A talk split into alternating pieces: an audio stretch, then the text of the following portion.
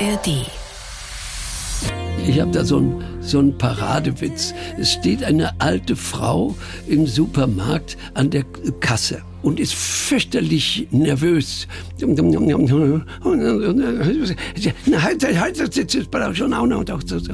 dann fragt die Verkäuferin, Oma, brauchen Sie eine Tüte? Ah, sagte, wenn ich jetzt auch noch hasche, dann vergesse ich was. Mehr gute Gespräche. Die blaue Couch. Ein Bayern 1 Premium Podcast in der ARD Audiothek. Und hier ist Dominique Knoll. Er war Kabarettist in der legendären Münchner Lach- und Schießgesellschaft, sehr erfolgreich im Fernsehen mit der Comedy-Show Sieben Tage, Sieben Köpfe. Außerdem hat er in den Serien Das Amt oder Einspruchschatz große Erfolge gefeiert. Jochen Busse ist bei uns im Radiotalk. Ich freue mich sehr. Herzlich willkommen. Ich freue mich auch, hier zu sein.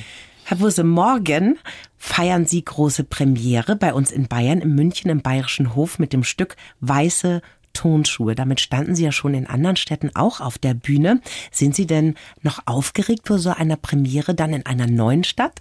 Ja, das ist ein, etwas, was man sich selber immer wieder fragt und wird auch oft gefragt. Mhm. Man glaubt, wenn jemand so alt ist wie ich, dass er so viel Routine hat, dass er nicht mehr ängstlich ist. Aber das ist genau das Gegenteil der Fall. Man hat so viel Fantasie und so viel erlebt, dass man sich natürlich immer noch vorstellen kann, was alles noch passiert. Und man ist einfach nervöser. Und das hat man damals, weiß ich noch, gab es einen Schauspieler, Uli Box, hieß der, der hat mir das erzählt. Sagt, eines Tages wirst du merken, dass du bei Premieren noch aufgeregter bist als jetzt als junger Mann. Und ich habe es ihm nicht geglaubt und jetzt merke ich. Weil man könnte meinen, irgendwann ist doch jeder Fehler mal passiert und jede Panne, oder? Ja, aber man hat natürlich auch so viel Erfahrung, dass man weiß, was noch alles oh passiert. Gott, oh Gott. In diesem Stück, da spielen sie ja Günther, einen an sich sehr fitten älteren Herrn, dessen Sohn aber das komplette Erbe verzockt hat und der hat dann die brillante Idee für seinen Vater Pflegestufe 4 zu beantragen, um ein bisschen Kohle zu kassieren. Und da müssen sie quasi im Stück einen sehr debilen alten Mann spielen, also den Günther. Also das ist ein Spiel im Spiel. Das ist bestimmt sehr reizvoll, oder? Genial, wie Sie das zusammengefasst haben.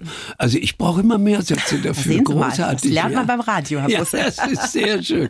Ja, ja, wunderbar. Genau so ist es ja. Der Witz ist, äh, dass ein alter Mann einen alten Mann spielt. Wie sich alte Leute alte Leute vorstellen. Mhm. Und offensichtlich ist es so. Weil ich habe das ja nun schon mal gespielt, dieses Stück. Und jedes Mal sind die Pointen, die, von denen man sagt, ja, das ist zu karikiert, die sind am besten angekommen. Ein kleines Beispiel? Naja, ich erzähle Ihnen was. Mhm. Eine Geschichte, wieso ich dazu kam, den Ton anklingen zu lassen, den ich jetzt benutze. Ich bin gefahren in der Straßenbahn. Und da saß neben mir ein älterer Mann, der, äh, ja, der die Zähne gebleckt hatte und der sehr vorne sprach und der sprach so. Habe ich gedacht, das ist ja wie Loriot, das ja. alte Leute nachmacht. Und so sprach der wirklich und ich gesagt, gut, dann mache ich es auch. Und dann ist es bekannt, dann fühlen sich die Leute zu Hause und das ist immer gut. Das Stück heißt Weiße Turnschuhe. Tragen Sie sowas eigentlich auch selber manchmal? Ja, ich trage auf jeden Fall Sneakers, Sneaker. weil Sneakers sind bequem und passen zu allem, sind inzwischen modisch akzeptiert. Aber das ist ganz weit vorne. Das ist ja so richtig, ja. richtig hipstermäßig, Herr Busse. Finden Sie denn eigentlich, es gibt ab einem gewissen Alter Dinge, die dann nicht mehr gehen? Jetzt mal nur so modisch? Ach so, modisch, ja, ich, aber das ist eine ganz persönliche Sache. Ich mag zum Beispiel keine Cappies. Ah. Ich finde Cappies, ich finde auch bei alten Leuten Cappies blöd. Aber Sie haben ja auch noch so viele Haare, Herr Busse. Da haben Sie ja Glück. Ja, vielleicht ist es, das, ja, so viel sind es gar nicht, aber mein Friseur sagt, es sind viele. Ja, also hören Sie, für über 80 finde ich das auch beeindruckend. Ja, aber Sie sind sehr dünn. Also ich meine, wenn Sie nicht nebeneinander liegen, dann weisen Sie auch eine Karte. Sie sind ordentlich gekämmt heute. Ja. Und ansonsten gibt es sonst Dinge, Dinge, wo Sie sagen, für ein gewisses Alter, das schickt sich nicht mehr oder sind Sie da total aufgeschlossen? Ja, ja. nein, nein. Also was sich nicht schickt für einen alten Mann, ist ein junges Mädchen anzumachen. Das ah, schickt sich einfach nicht. Das ist eine Form von Übergriffigkeit, die ich ablehne für ja, mich. Ich ja. war mein ganzes Leben lang ein höflicher Mensch, bin gut erzogen und das habe ich durchgehalten, wann immer es ging. Und äh, möchte einfach sowas Also es ist mir unästhetisch. Mhm. Der Gedanke, dass man das weiterspinnen könnte, das mhm. mag ich nicht. Finde ich sehr sympathisch. Gefällt mir nicht. Herr Busse, Sie haben eine sehr beeindruckende Fitnessroutine, finde ich. Sie machen Sport mit einem Hula-Hoop-Reifen. Ja. Und stimmt das, dass Sie so einen Reifen tatsächlich zehn Minuten kreisen lassen können? Heute Morgen habe ich es gemacht, da ging es noch ist nicht. Wie, wie geht das denn? Weil ich bin echt ganz sportlich, aber dieses Teil kracht nach dreimal um mich herum dann machen runter. Dann sage ich Ihnen gleich, was es ist. Dann machen Sie es mit zu viel Werf. Das, ja, wenn das erstmal schwingt, das Ding, mhm. dann macht es das im Grunde von alleine. Dann wissen Sie ganz genau, ah, jetzt lässt es nach. Kleiner Schwung. und So. Also ich bewege mich zu doll sozusagen. Genau das ist, das ist es. Aha, aha. Wie sind Sie denn auf Hula Hoop gekommen überhaupt? Ja, ich fand das lustig. Ich war in Hawaii irgendwann mal für das ZDF und äh, da habe ich das gesehen, dass das die Leute machen und dass die sich überhaupt so bewegen. Und habe ich bin nach Hause gekommen und habe mir das angeschafft. Und seitdem mache ich das im Grunde. Toll. Und Yoga machen Sie auch schon seit sehr vielen Jahren. 42. Ne? Seit 42. 42 Jahren. Also ja. Ich weiß ja, dass manche Männer heute noch komisch angeguckt werden, die Yoga machen. Wie ging es Ihnen denn damals? Damals hatten das gerade die Beatles ah, in die Welt gesetzt. Da war es ja angesagt, ne? Ja, da war, und was die Beatles machten, war sowieso alles erlaubt. Und die haben ja auch Bach gespielt, das wurde dann plötzlich auch mhm. modisch. Also die Beatles haben das angefangen mit einem Herrn Vanaschi oder so ähnlich hieß der. Und der war nicht so doll. Und das hat mir mein Yogalehrer gesagt. Der mhm. Beatles-Lehrer ist nicht so ein toller Lehrer. Aber ich bring's ihnen bei, wie sie es brauchen und wie sie es dann auch noch in 50 Jahren brauchen. Ja, und das hat er gemacht. Also ich mache auch Yoga und ich habe für diesen Yoga-Kopfstand sehr lange gebraucht, bis ich den wirklich konnte, mühelos und richtig. Und Sie haben den tatsächlich bis vor einem Jahr noch praktiziert. So war es, ja. Ja, ja, ich wollte das gerne. Ich hatte mal einen Film über Yehudi Menuhin gesehen, den mhm. berühmten Geiger. Und der machte das. Und habe ich gedacht, was der macht, das möchte ich auch können. Mhm. Und dann habe ich das ewig gemacht, bis es eines Tages auf Anraten von Physiotherapeuten nicht mehr ging. Und ich komme auch nicht mehr hoch. Ich habe auch nicht mehr die Kraft dafür. Nee, muss man ja auch nicht mehr. Das ist ja, ja das Gute am Yoga. Ne? Ja, ja, eben. Es gibt ja für jeden Körper und das für jedes ist, Alter genau, Yoga. Das gibt's. Ja. Und ich bin oft in der Ayurveda-Kur gewesen auf Sri Lanka mhm. und habe da selbst einmal für meinen Yogalehrer einspringen müssen. Mhm. Und hatte dann eine Gruppe alles Deutsche, meistens Frauen, vor mir und denen kam mir das wie selbstverständlich über die Lippen, was ich immer gehört habe. Macht nur so viel, wie ihr könnt, es reicht. Ja. Und es ist großartig, dass diese Beruhigung, eben keinen Leistungssport zu treiben, keine kompetitiven Anstrengungen machen mhm. zu müssen, das finde ich überzeugend. Ja. ja. und auch dieses Gefühl für die eigenen Grenzen zu ja, bekommen, für genau. die eigene Stärke oder Richtig. wann muss ich mal ein bisschen sanfter mit mir sein. Ja, ne? ja, das ist ja, ja, also, ja, ich sehe schon, wir können uns da beide begeistern. Ja. Herr Busse, wir haben Ihnen auch einen schönen Lebenslauf geschrieben. Ja, ich, ich weiß. Darf Sie bitten, den mal vorzulesen und danach sprechen wir in Ruhe drüber. Mein Name ist Doppelpunkt Jochen Busse und mein Lebenselixier ist die Abenteuerlust. Das Altsein ist für mich noch Neuland. Bis vor kurzem hatte ich nichts damit zu tun. Ich stamme aus Iserlohn im Sauerland. Ich bin aber auch selbst ein Stück Münchner Geschichte. Geprägt haben mich meine Jugend im Internat, meine Freundschaft mit Helmut Fischer und meine Fähigkeit, mich mit Humor durchzubeißen. Ich habe eine große Widerstandskraft, liebe es, Dinge zu analysieren und ins Leben zurückzuschauen. Glück bedeutet für mich, wenn Leute mich auf der Bühne sehen und sich vor Lachen schütteln. Mein größter Wunsch, wenn es so weitergeht, ist alles gut. Ja, das nehme ich mit. Nehmen Sie mit? Ja, das ist wirklich auf den Punkt. Was zum Einrahmen hat ja. die liebe Kollegin Veronika Macher geschrieben. Ja, das hat sie gut gemacht. Finde ich auch. Ja, Im Sauerland zur Welt gekommen. Ja. In Iserlohn und haben schon recht früh entdeckt, dass sie eine ziemlich komische Seite haben. Das heißt, haben Sie da immer so kleine Vorführungen schon gegeben zu Hause oder wie ging das denn los mit dem Unterhalter Jochen Busse? Der Unterhalter Jochen Busse hat eigentlich ja das zur Nothilfe gemacht. Er war nicht physisch sehr stark, er war kein großer Sportler, er hat schlecht gesehen, er trägt inzwischen Kontaktlinsen, bifokale Kontaktlinsen, darum kann er das hier auch Ich war gerade ab. schon neidisch, ich dass weiß, Sie keine Lesebrille aufgesetzt haben. Das heißt, das sind Linsen, da können Sie in die Ferne und Bifokale Linsen, oh, ja, ja. Toll. Kann ich nur Werbung für machen. Mhm. Ich sage ja auch sonst keine Studios dazu, aber dafür mhm. kann ich wirklich Werbung machen. Und ähm, also ich war nicht gerade von der Physis begnadet und dachte, irgendwas musst du haben, dass sie dich mögen. Und dann haben sie damals schon gerne über mich gelacht. Ja, und das habe ich dann zum Beruf gemacht. Aber Ihre Familie hat Sie doch hoffentlich auch geliebt, wenn Sie keinen Quatsch gemacht haben, oder? Meine, ja Gott, eine Mutter liebt einen immer. Ja. Mein Vater war auch ein sehr liebevoller Mensch. Und äh, ja, das war gar kein Problem. Mhm. Das ging dann eher so um die Schulzeit die im Schulzeit, Internat. Das war ja eine harte Zeit, ja, ne? Internat war mhm. hart, weil da musst du dich beweisen. Man nimmt keiner auf dich Rücksicht. Mhm. Das ist das Gemeine. Ja. Warum sind Sie da hingegangen aufs Internat? War das Ihr Wunsch?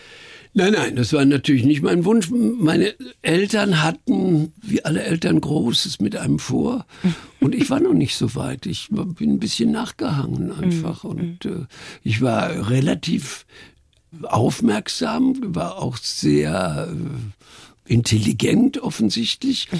aber ich war nicht sehr sorgfältig. Mhm. Und Disziplin habe ich mir später auch beigebracht. Das, weil ich wusste, du kommst nicht drum herum, habe ich dazu gegriffen, mir das anheischig zu machen. Ich musste unbedingt diszipliniert sein. Und darum mache ich dann eben auch heute noch morgens das Yoga und und Hula Hoop und, und stehe noch auf Theaterbühnen ja, mit über 80. Nur so geht's. Es geht nur mit ei, ei, ei. Disziplin.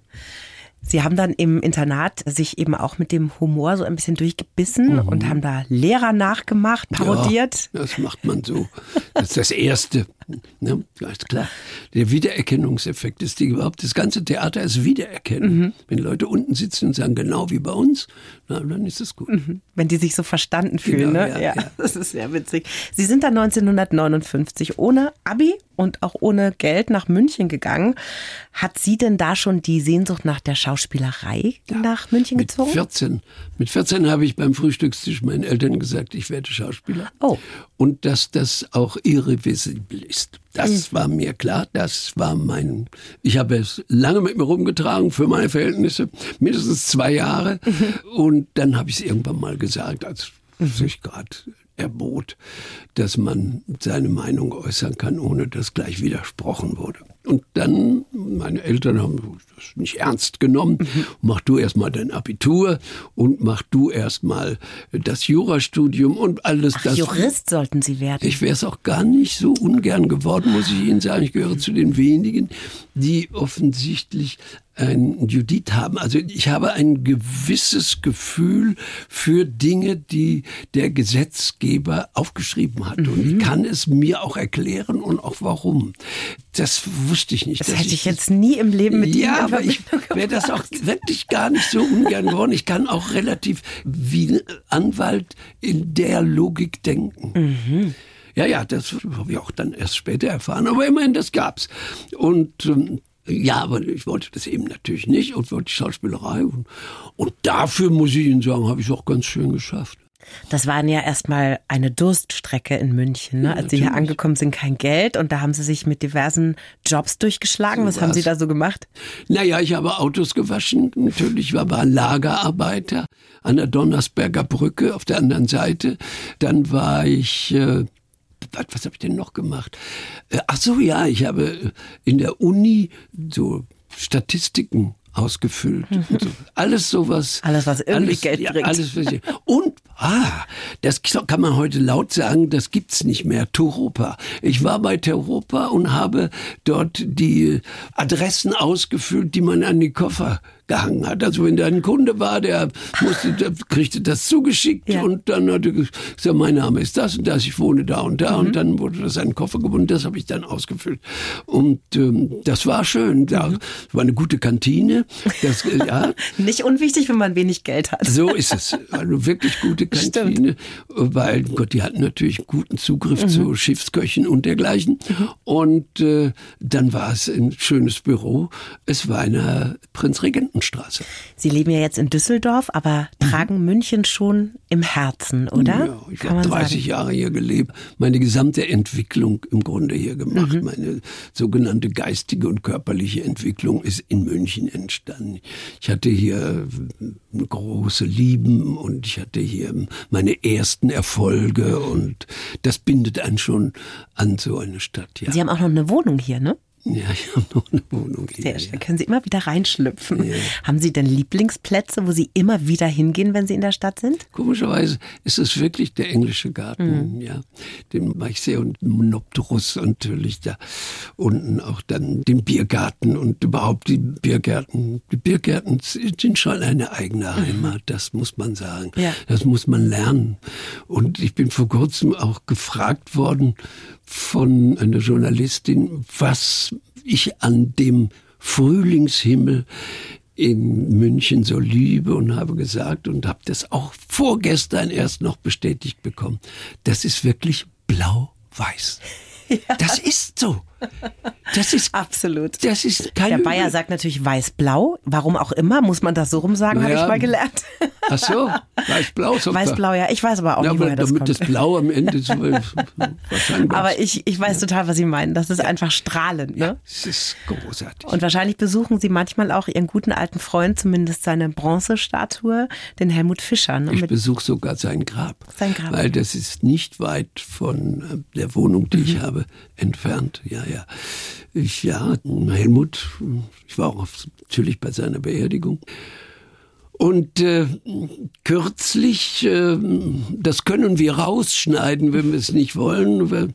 Ich war gestern bei der Beerdigung des Konditors in der Freiheit. Mhm. Café Freiheit. Da, An der Münchner Freiheit. Wo, wo die mhm. Skulptur steht. Ja.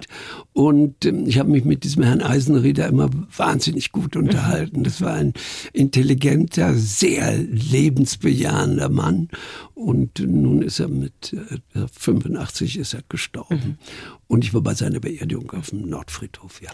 Mit Helmut Fischer waren Sie ja sehr eng befreundet, eigentlich seit den 60er Jahren. Und äh, der sagte immer, er hätte Ihnen seine Karriere zu verdanken. das ist super schön, dass Sie das wissen. Es, es wissen die wenigsten. Ich habe ihm Mut gemacht, weil ich habe etwas entdeckt, was ich auch heute noch habe. Ich weiß, was komisch ist. Ich mhm. weiß, was, wenn einer originell ist. Und das war der Helmut. Mhm. Dann haben die immer schon gesagt, ja, jetzt müsste es aber kommen, dieser Satz. Und dann habe ich gesagt, und jetzt geht's erst los bei ihm. Mhm. Jetzt wird, jetzt kämpft er um das Wort. Und das war seine Stärke. Er war nie das, was man unter einem Allerweltsschauspieler versteht. Mhm. Aber er war immer schon ein Star. Absolut. Es gab nur in der Art ihn. Mhm. Und ich habe das gewusst. Und ich habe es ihm gesagt. Und er hat darauf gesagt, ja, dann verreizt mich nicht mehr, wenn es soweit ist. Aber es hat ihn gefreut. Und Sie haben auch Regisseure so ein bisschen angeschoben, ihn ja, zu besetzen, wann immer ne? es ging. Ja, ja, natürlich. ein echter Freund waren Sie da. ja, weil ich ihn so mochte. Das war auch ein hochanständiger Mensch. Mhm. Der Helmut hat alles das verkörpert, was er politisch war. Und er war ein Sozialdemokrat im wahrsten Sinne des Wortes. Und wenn dann hier die überwiegende christlich-soziale Union an ihn ein bisschen gebaggert hat, na, das, keine Chance. Aus. Er war so. Ja, Und ja. ich muss sagen, wann ist schon einer so? Jetzt haben wir eine kleine Schleife gemacht über Ihre Lieblingsplätze zu Helmut Fischer. Jetzt kehren wir nochmal zurück zu Ihren Anfangsjahren in München. Mhm. Haben wir gerade schon gehört, haben Sie sich mit vielen Jobs durchgeschlagen. Wie sind Sie denn dann von diesem Dasein, als ich muss irgendwie Geld ran schaffen, zu diesem Studentenkabarett, zu den Knallfröschen gekommen? Alles, wie, alles in meinem Leben äh, indirekt. Ich war ein Kammerspielenstatist. Und das war auch ein Großteil meiner Ausbildung. Da habe ich am meisten gelernt. Und da waren viele andere Statisten auch. Mhm. Und die waren im Konversationszimmer und man hat sich Witze erzählt und hat ein bisschen was vorgespielt, weil wollten ja alle mehr oder weniger Schauspieler werden. Und da war einer dabei, der hatte Connection. Und mhm. der war offensichtlich beauftragt worden, guck mal nach, ob es nicht einen gibt. Bei uns geht der Hannes Stütz weg, der auch inzwischen verstorben ist. Und der der geht zur Zwiebel und jetzt brauchen wir einen. Und da hat der geguckt und dann hat er mich angesprochen und dann hat er gefragt, willst du das machen? Und ich hatte gerade also 78 hatte ich gerade die Lach und Schieß auf ihrer ersten Tournee in Iserlohn überhaupt in einem Kino gesehen und habe gedacht, oh, das wär's. Da musst du dich nicht umziehen, da musst du nichts kleben, da musst du nicht Maske machen, das ja. musst du aus dir holen. Und das hatte mir gefallen mit meinen 18 Jahren und das habe ich dann gemacht. Und das, die haben mir auch genommen. Das heißt, da gab es auch nie, weil ich stelle mir jetzt immer so vor, also wenn mir irgendwelche Menschen irgendwelche Jobs anbieten oder sonst was, dann bin ich immer erstmal so, oh, kann ich das? Traue ich mir das zu? Nein, das, so. das war ja das, was ich wollte. Das ja. wusste ich. Da ich Keine ist, Zweifel. Natürlich hat man Zweifel. die kommen ja dann auch. Mhm. Und die ersten Zweifel waren Gott sei Dank relativ weg als ich erst mal auf der Bühne stand und mhm. ankam, wie man das so schön in unserem Beruf sagt. Ich wusste das ja auch nicht. Und das ging. Und, Sie sind ja dann auch sehr früh als erster nackter deutscher Mann in einem Film zu, zu erstem Ruhm gekommen. Ich wusste das überhaupt nicht, bevor ich mich auf unser Gespräch vorbereitet habe. Ja. Das waren so kleine Sexfilmchen, ne? Ich finde diesen Titel Die Jungfrauen von Bumshausen ganz besonders. Ja, aber das, das eine war nicht das andere. Also die Jungfrauen von Bumshausen, da war ich überhaupt nicht nackt. Ach, da waren Sie gar nicht Nein, nackt, Mensch. Dieser Steht Film wieder falsch im Internet. Ja, das macht ja nichts. Das kann man ja noch korrigieren. Der erste nackte Mann im deutschen Film, das hat damals ein gewisser Herr Obermeier so formuliert, mhm. der unter dem Namen Hunter ein Klatschjournalist war. Und das war ein Film, der hieß Ellenbogenspiele. Und das oh. war ein Studentenroman von mhm. Daginja Dorpat. Und das wurde verfilmt und das Drehbuch schrieb Willibald Eser. Mhm. Und das war der Vater von Archibald Eser, der gespielt hat morgens um sechs ist die Welt noch in Ordnung. Mhm. Gut, und der schrieb das und das machte immerhin ein sehr seriöser Regisseur, der Wolfgang Becker. Wolfgang Becker war damals der, ja, der Regisseur für die Straßenfeger. Mhm. Und bei dem habe ich dann noch später einen Straßenfeger gemacht, einen Dreiteiler, der hieß 11.20 Uhr. Das war das. Und ja, und auf diese Weise war ich eben der erste nackte Mann. Und es gab auch diese Fotos, die es heute noch gibt, die, die finden Sie im Netz. Und damals war ja nichts erlaubt. Mhm. Ja, von wegen nackter Mann. Ich hatte eine Unterhose an, ganz und da war was davor gebastelt und es durfte ja nichts gezeigt werden. Mhm. Aber mhm. irgendwie galt ich als der erste nackte. Und was war das genau für eine Szene, die Sie da gespielt haben? Ja, das war schon erotisch gemeint. Mhm. Ja, ja. Also ich war hinter einer her, die gesagt hat, zieh dich aus. Und das habe ich dann auch gemacht brav mit flammenden Ohren. Und dann hat sie mich betrachtet und dann hat sie gesagt, zieh dich wieder an. Ja, siehste, das ist schon mal eine Pointe gewesen, für die ich nichts konnte. Und ich habe es immer komisch gemacht. Es mhm, mhm. musste so sein. Und ja, das war es im Grunde genommen. Und das war sehr gut bezahlt, deswegen haben Sie das Nein, gemacht? Nein, das war nicht Nein. gut bezahlt. Damals so. hat man genauso schlecht bezahlt wie heute. So. Ja, ja, aber es war, äh, das war ein Film, ein Spielfilm, der immerhin am Sendlinger Torplatz mit Erfolg gelaufen ist. Und wenn Sie so in so einer Stadt zu Hause sind und Sie sind im Sendlinger Torplatz ins Kino gegangen, das gab es ja damals noch, dann finden Sie das großartig, wenn Sie da selber spielen. Ja, ah, absolut. Also. Verstehe ich gut, Herr Busse. sind Ihnen eigentlich in diesen Anfangsjahren, wo es ja ein bisschen zäh war, bevor der große Durchbruch kam, wo auch nicht viel Geld da war, sind Sie da jemals ins Zweifeln gekommen, dass Sie gesagt haben, so, oh, gehe ich da auf dem richtigen Weg? Ja, ja. Sollte ich nicht doch lieber Jurist werden? Nein, ich wollte Psychologe werden. Psychologe dann? Ja, ah. wenn, dann hätte ich Psychologie studiert, weil ich mich damit beschäftigt hätte. Aber ich hatte bereits eine Frau zu der Zeit, die das Abitur nachgemacht hat. Mhm und dann studiert hat und dann auch ihren Doktor gemacht hat und dann beim Bayerischen Rundfunk gelandet ist. Mhm. Nur das nebenbei. Und darum wusste ich, wie schwer das ist, wenn ich nicht schon meine sogenannten Anfangserfolge gehabt hätte. Das heißt, die Leute lachten halt. Ja. Und dann war ich beim Rationaltheater, das war, da wurde ich auch nicht gut bezahlt, Aber ich konnte jeden Abend spielen und die Leute lachten. Also wurde Lachen mein Beruf. Und das war einfach das, was sie getragen hat, ja, angetrieben hat, natürlich. glücklich gemacht. Bis heute ja, ist es ja so, ne? So, Wenn sie auf der Theaterbühne stehen. Dann kam der Regisseur Kurt Wilhelm in ihr mhm. Leben und der mhm. hat ihnen eine Rolle gegeben in der ZDF-Vorabendserie Mordkommission. Und das war dann der große Durchbruch. Anfang der 70er war das, ne? Witzigerweise. Mhm. Und er ist schuld. Er ist schuld. Ich habe das damals gespielt, wie alles, was ich auch vorher gespielt habe. Vorher war ich der böse, unerzogene Junge aus gutem Hause. Und so habe ich das wieder gespielt, also mit so einer gewissen Pseudo-Ernsthaftigkeit. Mhm. Und das hat er gesagt, das ist der nicht der ist nicht, der heißt ja so, weil, weil er so ist und äh, also irgendwie wünsche ich mir das anders. Mhm. Und dann habe ich am nächsten Mittwoch habe ich es dann gemacht und dann hat er gesagt, ja, so und darum ist Kurt Wilhelm, der übrigens fest angestellt zu der Zeit beim Bayerischen Rundfunk war, der hat mir den Mut gemacht, mhm. das, was ich auf der Bühne machte, eben auch im Fernsehen zu machen. Sind Sie dann auf der Straße erkannt worden nach diesem Erfolg? Ja, dann kam das. Echt? Da ging das alles los mit Autogrammen ja, und so. Ja, ja, ja, ja. Ja, und damals habe ich auch noch immer Theater gespielt in der Freiheit bei. Trude Kollmann und später bei Renate Kasch. Und da ja, da kamen dann schon die Leute und da merkte man einfach, wie sie einen da aufnahmen. Mhm. Ah, die kennen einen. Und das ist immer ganz wichtig, dass sie einen kennen. Dreht man da ein bisschen durch, wenn man dann so erfolgreich wird und alle einen toll finden? Ich, ich hatte es doch vor. Schauen Sie, das ist ja wieder das Positive, wenn es einem vorher nicht gut geht.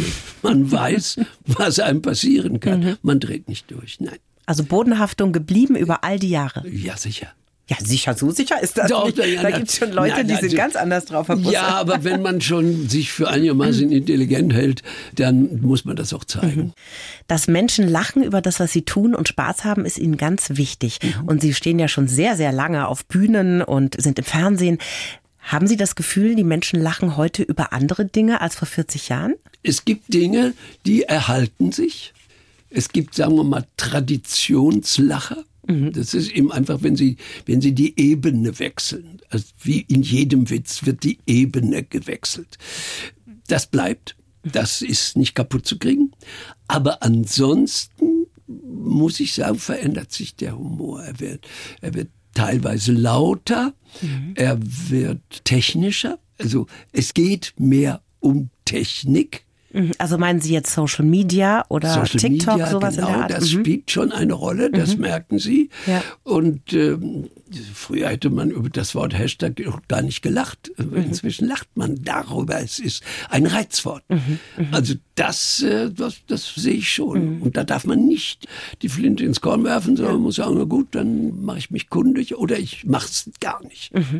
Ja, was ich feststelle, ist, dass die Aufmerksamkeitsspanne auch wirklich kürzer wird. Kürzer. Ne? Also ich merke, wenn, wenn ich irgendwie eine Gag-Sendung gucke oder so und dann hat das so, dreht das so mehrere Spiralen und nimmt einen Anlauf.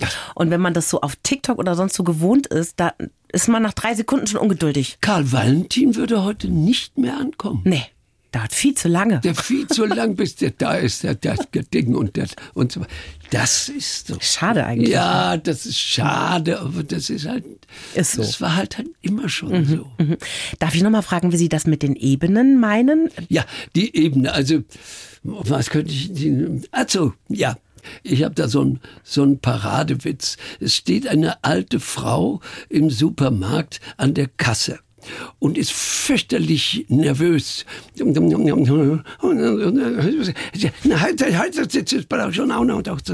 Und dann fragt die Verkäuferin, Oma, brauchen Sie eine Tüte? Na, sagte, wenn ich jetzt auch noch hasche, dann vergesse ich was. Das, das ist die Ebene. Mhm. Ja, auf der Ebene, wo wir bisher gegangen sind und dann kommt eben die Tüte im doppelten ah, Sinn. Okay, das verstehe. Ach, da sind die verschiedenen so. Ebenen. So. So, jetzt haben, haben wir das auch mal verstanden kleines, und geklärt. Ein kleines Seminar gemacht. Bei RTL haben Sie ja sieben Tage, sieben Köpfe moderiert. Das mhm. lief ja super lange, sehr erfolgreich. Mhm. Am Montag war der ehemalige ZDF-Unterhaltungschef Axel Bayer bei uns. Kennen Sie den zufällig? Ja, Axel kenne ich. Ne? Ja, Axel kenne ich von Anfang an. Axel, ja, hat, Axel war der Redakteur der Lach und Schieß, bevor er längst, bevor so. er, also die Fernsehaufzeichnungen. Ja, Axel war einer der gescheitesten, die es da mhm. gab. Mhm.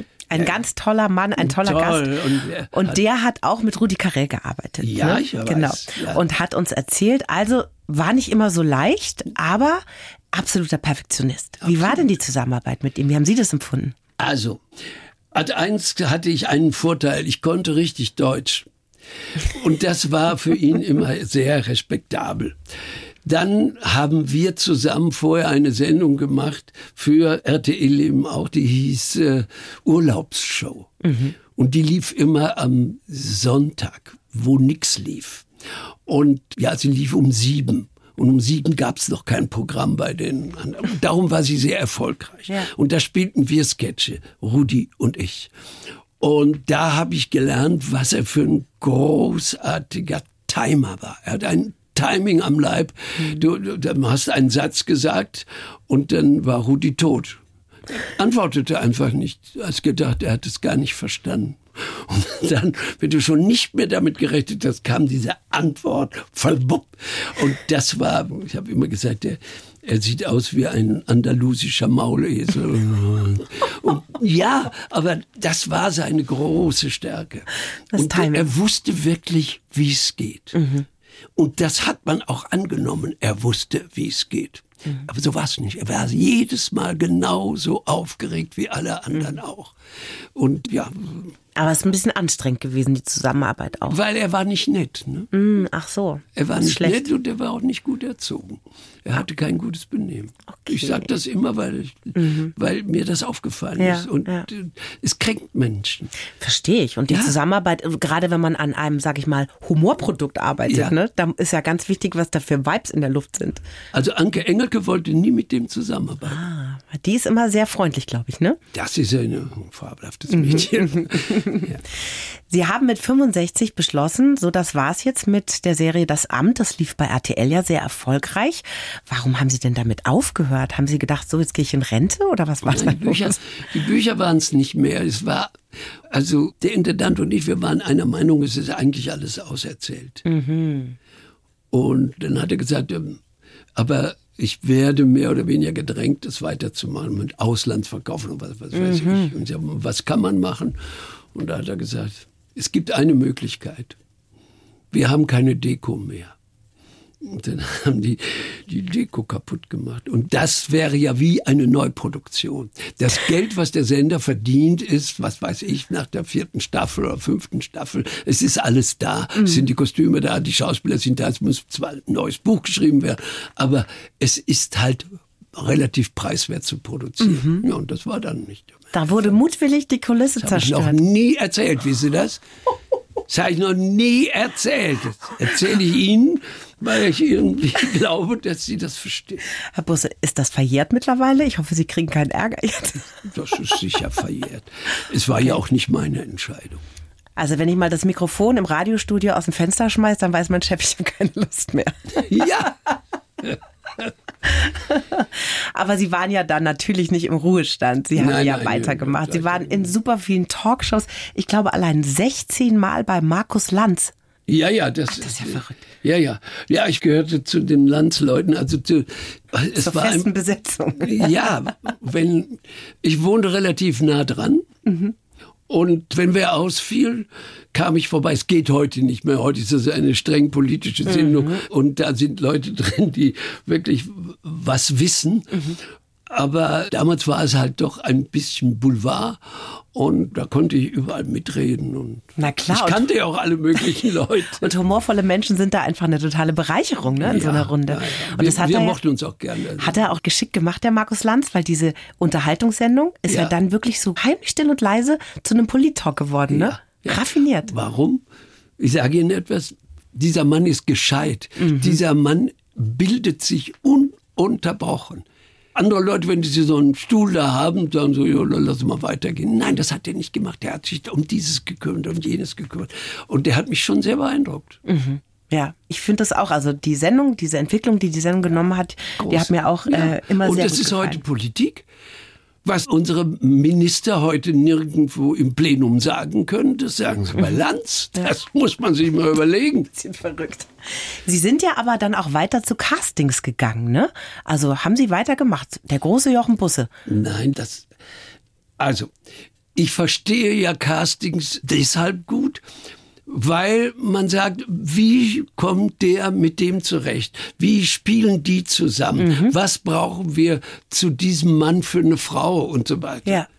Ja, und unter dem Aspekt habe ich es dann auch gerne gemacht. Mhm. Und war genauso aufgeregt wie ganz zu Anfang meines Herzens. So so.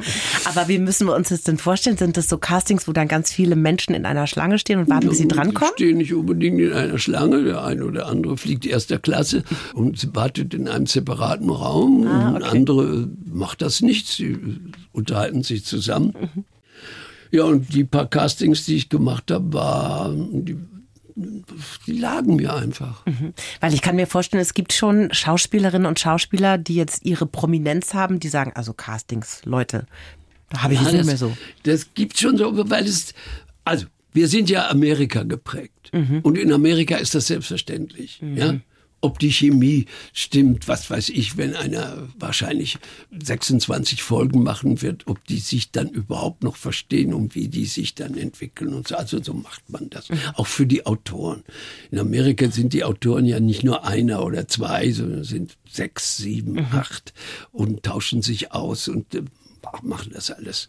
Und das finde ich auch gut so, ja, denn ja. sonst irgendwann ist jemand leer geschrieben. Selbst Goethe wäre leer geschrieben. Selbst Goethe wäre leer geschrieben, sehr schön. Alt werden ist nichts für Feiglinge. Ein Zitat vom großen Blackie Fuchsberger. Ja, Blackie, das hat er mir damals gesagt. Hat ja, er ihm persönlich gesagt? Ja, weil ich habe ja seinen, glaube ich, seinen 90. oder was war das, moderiert mhm. fürs Fernsehen, für das bayerische Fernsehen. Die große Geburtstagsshow. Ja. Oh, wow. Ja, und da haben wir uns was einfallen lassen. Wir haben zwei Piloten gespielt. Ich war der Co-Pilot und habe ihn gefragt und er war der, der das Steuer in der Hand hatte und das haben wir gemacht und wir kannten uns ja auch ganz mhm. gut. Er hat übrigens äh, mich bei Kurt Wilhelm auch äh, empfohlen, als der Kurt Wilhelm sich erkundigt hat, wie es denn mit mir wäre, denn das war ja abzusehen, dass wir das nicht nur 13 Mal Mordkommission machen. Mhm. Dann hat er gefragt, wie geht's denn mit dem und dann hat er Blackie gutes Wort eingelegt. Sehr mhm. gutes Wort mhm. eingelegt. Und dieser Satz, alt werden ist nichts für Feiglinge. Ja. Wie sehen Sie denn diesen Satz jetzt? Ich muss ihm recht geben. Es, es ist wirklich so. Mhm. Man muss Mut haben. Man weiß ganz genau, es ist nicht vorübergehend. Es wird mit der Zeit weniger. Die mhm. Kraft wird weniger, die Konzentration wird weniger. Ich muss also sehr viel arbeiten, mhm. damit ich den Durchschnitt von früher noch erreiche. Es werden ja gerade sehr viele große Stars 80 oder wurden 80 gerade. Uschi Glas, die ja. übrigens gestern bei uns zu Gast war, vor ihrem Geburtstag, die feiert am Samstag jetzt ihren 80. Mhm. Oder auch Mick Jagger, Sepp Meyer, Robert De Niro. Es ist schon erstaunlich, wie fit diese Menschen alle sind. Ist das eine besondere Generation, die da das könnte ich mit Geburtstag feiert? Ja, den Sepp nennen, den ich, ich war kein großer Fußballfan, mhm. aber ich kann sowohl sagen, der Sepp war ein Fan von mir. Der, der hat, ich habe mir alles angeschaut. und wir haben auch irgendwann mal was zusammen gemacht und wir haben uns einfach so auf Anhieb verstanden. Mhm. Weil sein Humor, ich glaube, unsere Seelen sind Humor. Ah. Und das ist dann die sogenannte Seelenverwandtschaft. Mhm. Von einem Rentnerleben mit Golf und Reisen und so weiter sind Sie ja sehr, sehr weit entfernt. Sie stehen jetzt wieder in München auf der Theaterbühne. Gibt es denn so ein Datum, wo Sie sagen, da bin ich raus? Ja, das gibt's. Wenn es mir nicht mehr einfällt. Also wenn es mir ganz und gar nicht mehr einfällt, dann muss ich rausgehen. Dann muss ich es lassen. Mhm. Das, ich lege diese Entscheidung meiner Physis und also solange es gut läuft und Sie sich Texte merken können, machen Sie weiter. Ja, und solange ich was komisch finde. Ja. Das ist ja das Wichtigste. Sie müssen ja vor dem Rezipienten etwas komisch finden. Absolut. Genau wissen, so, da warte ich jetzt noch, da warte ich. Und wenn alle schon irritiert sind, dann sagen sie den mhm. Satz, das habe ich unter anderem von Rudi, also hat mich darin bestätigt, mhm. sagen wir mal so. Ja. Aber ich finde das wirklich erstaunlich, weil Sie sind um keinen einzigen Namen verlegen gewesen jetzt in unserem Gespräch. Ja, warum? Sie haben alles auf dem Schirm. Ja, find ich aber beeindruckend. das ist schon das, was ich am meisten spüre. Dass mir Namen nicht ein. Ich war ein Almanach, mich konnte man nachts anrufen, sagen, wer hat 1957 in Hollywood da Regie gemacht? Ich gesagt, Robert Siodmark. Und das, das kann ich heute nicht mehr. Glück bedeutet für mich, wenn Leute mich auf der Bühne sehen und sich vor Lachen schütteln. Das haben wir Ihnen in den Lebenslauf geschrieben. Da haben Sie das auch ist genickt. ein sehr kluger Satz. Dann werden Sie glückliche Zeiten verbringen. Ab morgen die Premiere des Stücks Weiße Turnschuhe in der Komödie im Bayerischen Hof. Läuft übrigens bis zum 7. April. Da hat man jetzt also ein bisschen Zeit, sich das anzuschauen. Und im Sommer starten schon wieder neue Dreharbeiten in Leipzig für die Serie Einspruchschatz. Gibt es darüber hinaus schon Pläne, Herr Busse? Naja, ich will dieses Stück halt noch ein paar Mal machen, irgendwo an. Ich werde es in Hamburg machen, ich werde es äh, in Neuwied machen, weil das ist eine Direktionszugehörigkeit.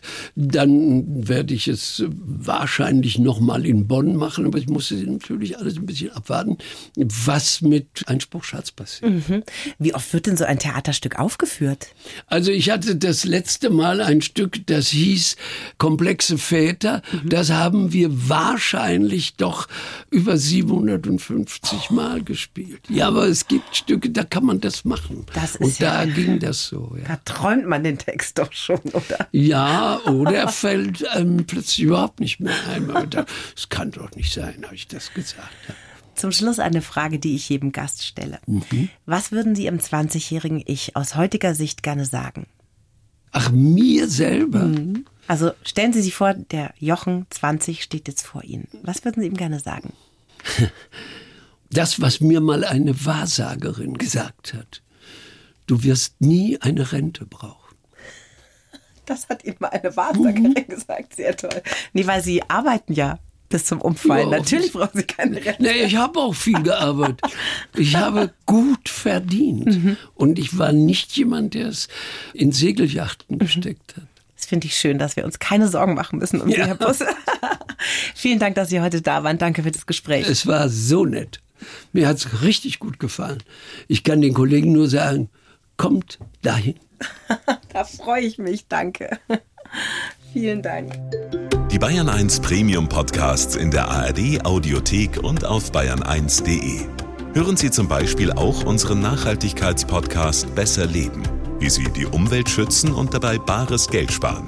Bayern 1 gehört ins Leben.